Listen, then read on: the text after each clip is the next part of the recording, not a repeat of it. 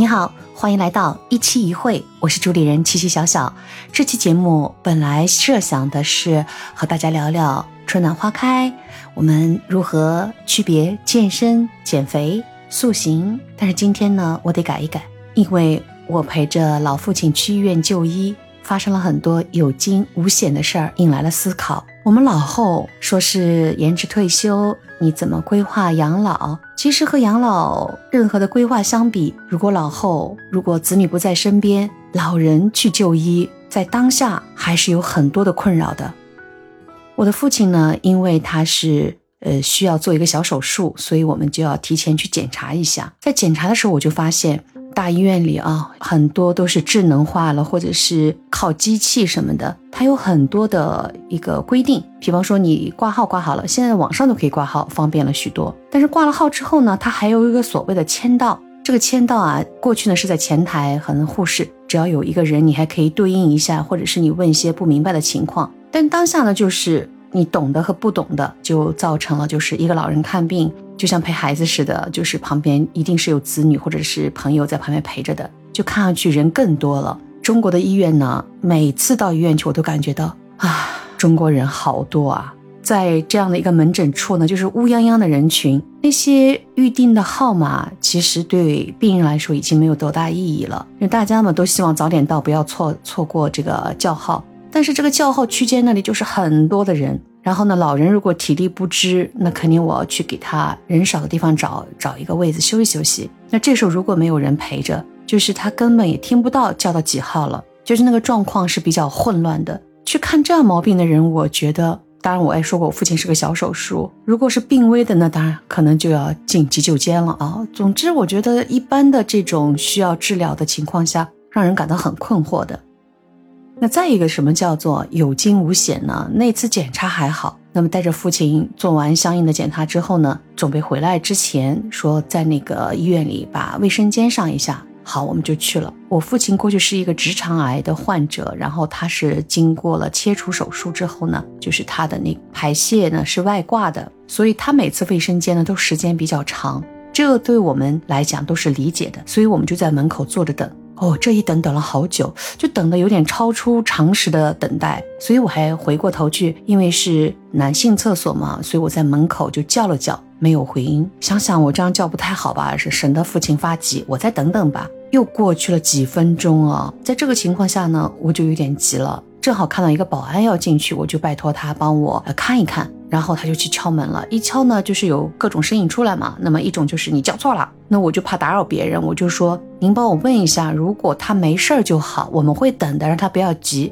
好像敲下来，他告诉我在的在的，你们不用担心。然后意思说没事儿没事儿。好了，我们又在等，等了你知道吗？上个卫生间我竟然等了快二十分钟了，你说我能不急吗？就是我也不管你男女厕所，我就冲进去了。我认为真的还要提前说一句啊，感恩天下的好心人。送给那些我也没问过您叫什么名字，就是他们那些男士，就是极力在帮我。因为那时候呢，就是整个那个卫生间里蹲坑的话呢，可能有六个，有两个是门开着的，还有四个是关着门的，你知道吗？所以我就不断的敲啊。那么敲的同时呢，就是还会听到那种弱弱的呻吟的声音。那么我不是更加急了？你想想看，这种情况，我天呐，我是觉得这什么情况？然后旁边一位年龄大的人就说。你你这这样敲敲，那门全是锁着的，没用的。你包里有钥匙吗？我把钥匙拿出来，他就拿那个钥匙轻轻的给我旋，哎，一个门、两个门、三个门，旋的还好，还顺利。然后最后一个门怎么都旋不开，而且也不知道是谁的声音，总觉得有那种嗯嗯声。然后旁边还来了一个四十几岁的比较年轻一点的人，他就跳起来，跳高从上面拉，大家都在为我着急。然后我们也告诉他们等了二十多分钟了，拉开那个门缝一看呢，里面还是没有人。那我转过身来，我就对着这些人就不断的就是做感谢，我就觉得太麻烦你们了，不不好意思不好意思了，我就往又往外跑，就是又跑到了医院当中去。那结果就是什么呢？就是我父亲呢，当天他没有解大手，也没有像我们想象那样花那么久，他是很快小便一下他就出来了。那这样情况下反而是我们慢了，所以啊，我就在想人的这个固有思维啊，就是我以为他会慢，所以在痴痴的等，傻傻的等。然后父亲他们年龄大了嘛，八十多岁了，他总觉得可能我们叫了车了，他认为可能快点下去。那所有这个过程当中呢，真的叫有惊无险哦。感恩的同时还有一点疑问，一个好好那么大的医院都开着的厕所间里，四个门都是关着的，里面没有人。有些人说，那么就是扫卫生的人，他觉得省得再去多干活了，他就把它锁掉了，这对吗？这个疑问一直在脑子当中萦绕着。那么今天呢，我在录这期节目的时候，其实是我父亲入院做那个小手术，其实又出现了一个情况，效率是非常快的。我妈妈还在感叹：“哎呀，这个大医院真的效率太紧凑了。”早上进去查血，然后中午饭之后就开始让我父亲可能就要准备着到手术间进行小手术了。快是快，我也觉得挺好的。但突然之间又发生这样的事情，口罩结束之后，医院还是应该算敞开的，也不用看核酸码啊什么的。但是好像陪护不让什么两个人。好在因为看到我父亲年迈，母亲也年年纪上来了，他也没指正我。真的，我也不知道我是什么力量促使着我，我竟然就可以走进去了，运气好啊！通知我们要父亲去手术间。那这时候是有一个专业的，就是他们穿的手术里面那种深绿色的服装的一个胖胖的女士来推的。然后看到我也在旁边，啊，那你推后面，我觉得这是没有问题的，那推吧。那推到了手术间门前呢，当该轮到我父亲的时候呢，他去做别的事情了，不在我们身边。那这个时候呢，就是那个医生就看到我父亲的状态，就说，哎，他怎么连袜子都不穿？因为我们来之前，让我们把患者的身上的自己的衣服全部要脱掉，然后就是到手术间嘛，就穿他们的手术服。所以我们把袜子也脱了。脱了之后来的之前呢，其实我父亲还问他们，他说我的拖鞋啊什么的。我说妈，爸爸，你拖鞋肯定要脱下来，我给你放好。所以这些问的时候，没有任何一个人告诉我们啊，你这个手术时候把袜子再穿上。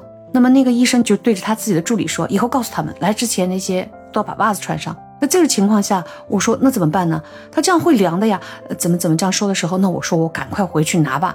但是在我们往回奔的时候，才发现就是那个进通道有一个道是反锁门，就是他们有卡可以刷开，我是过不去的。妈妈也发急，她怕我跑到病房里找不到袜子，也跟着我跑过不去的时候，我们俩突然都意识到我们可以脱掉自己的袜子，然后我抢着把自己的袜子脱下，还好现在的袜子都是没有跟的那种嘛，对吧？马上再奔过去给医生。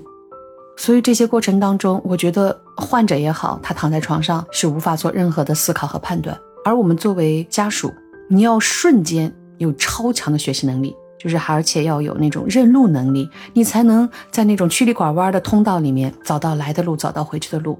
当那个穿着绿色的胖胖的女士来的时候，我就告诉她了，然后她眨巴着眼睛看着我说：“谁说要穿袜子了？不穿袜子也可以的呀。”在那一刻，我就知道她没有同理心。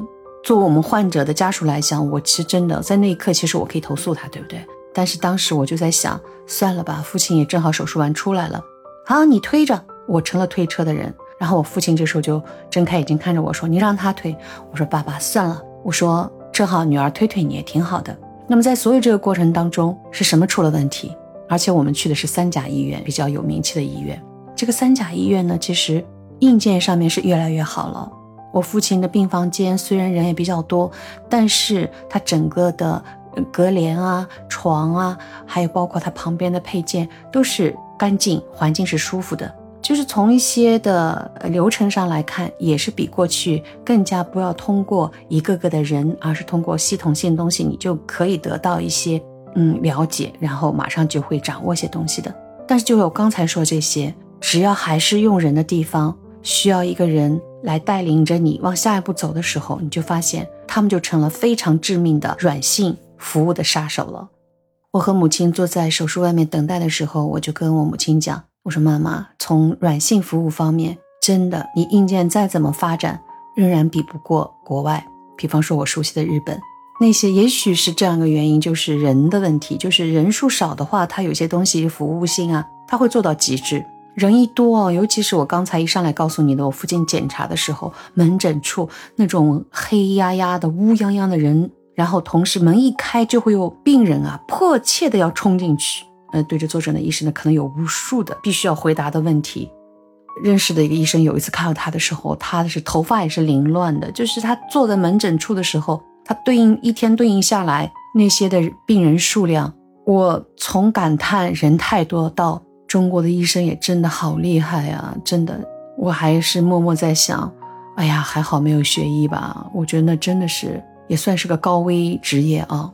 医院也好，医院里面的有些服务性的人员的一个状态也好，包括我们的患者，到了医院，你就发现还有一个状态，就是刚说了一个人多，再一个就是，如果像我，我就觉得，哎呀，我还算健康，真好。当你觉得自己这不好那不好时候，你就愿意去看看呢，你就发现真的有太多太多真正的是身患各种疾病的患者。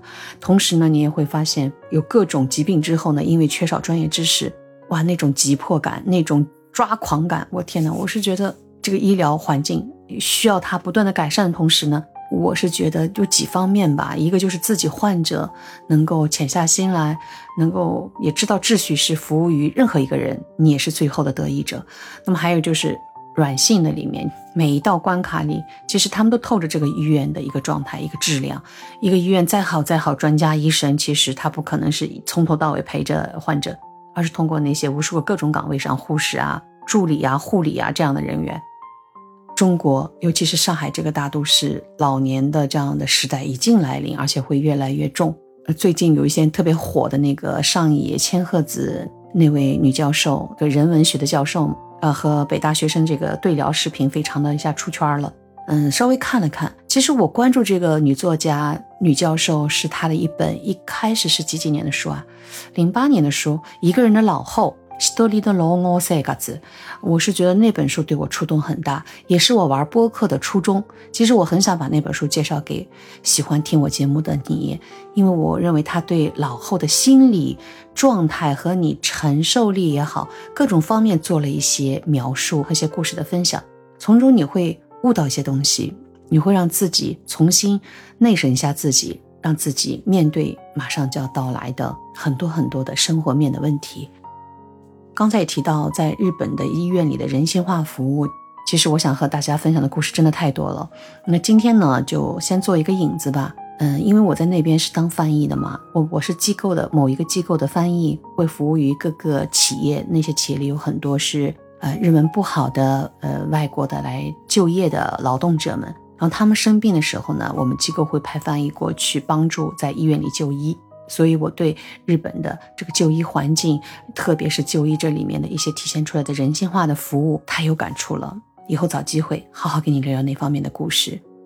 呃，一线城市各种医院的状态也在不断的变好，但是刚才说了那么多，就是这样，就是几方面吧，仍然觉得每个患者进去都是个弱者，而且家属都很急迫。同时呢，那些细枝末节的，比方说卫生间不要这样子没人管理，或者卫生间里放一些急救的。红色的按钮啊，当中熟悉这个医疗系统的人的服务呢，更加周到详尽。下期和您相遇的时候呢，呃，我希望我的父亲已经痊愈，已经回到家中，然后呢，我有特别好的心情和你好好的分享一下，在春天里我们怎么样把自己的身体练好。刚才说的老后也和健康有关哦，我们应该健健康康，慢慢的老去。如果你喜欢我的分享，订阅、评论、关注、点赞哦！感谢你的陪伴和收听，我们下期见。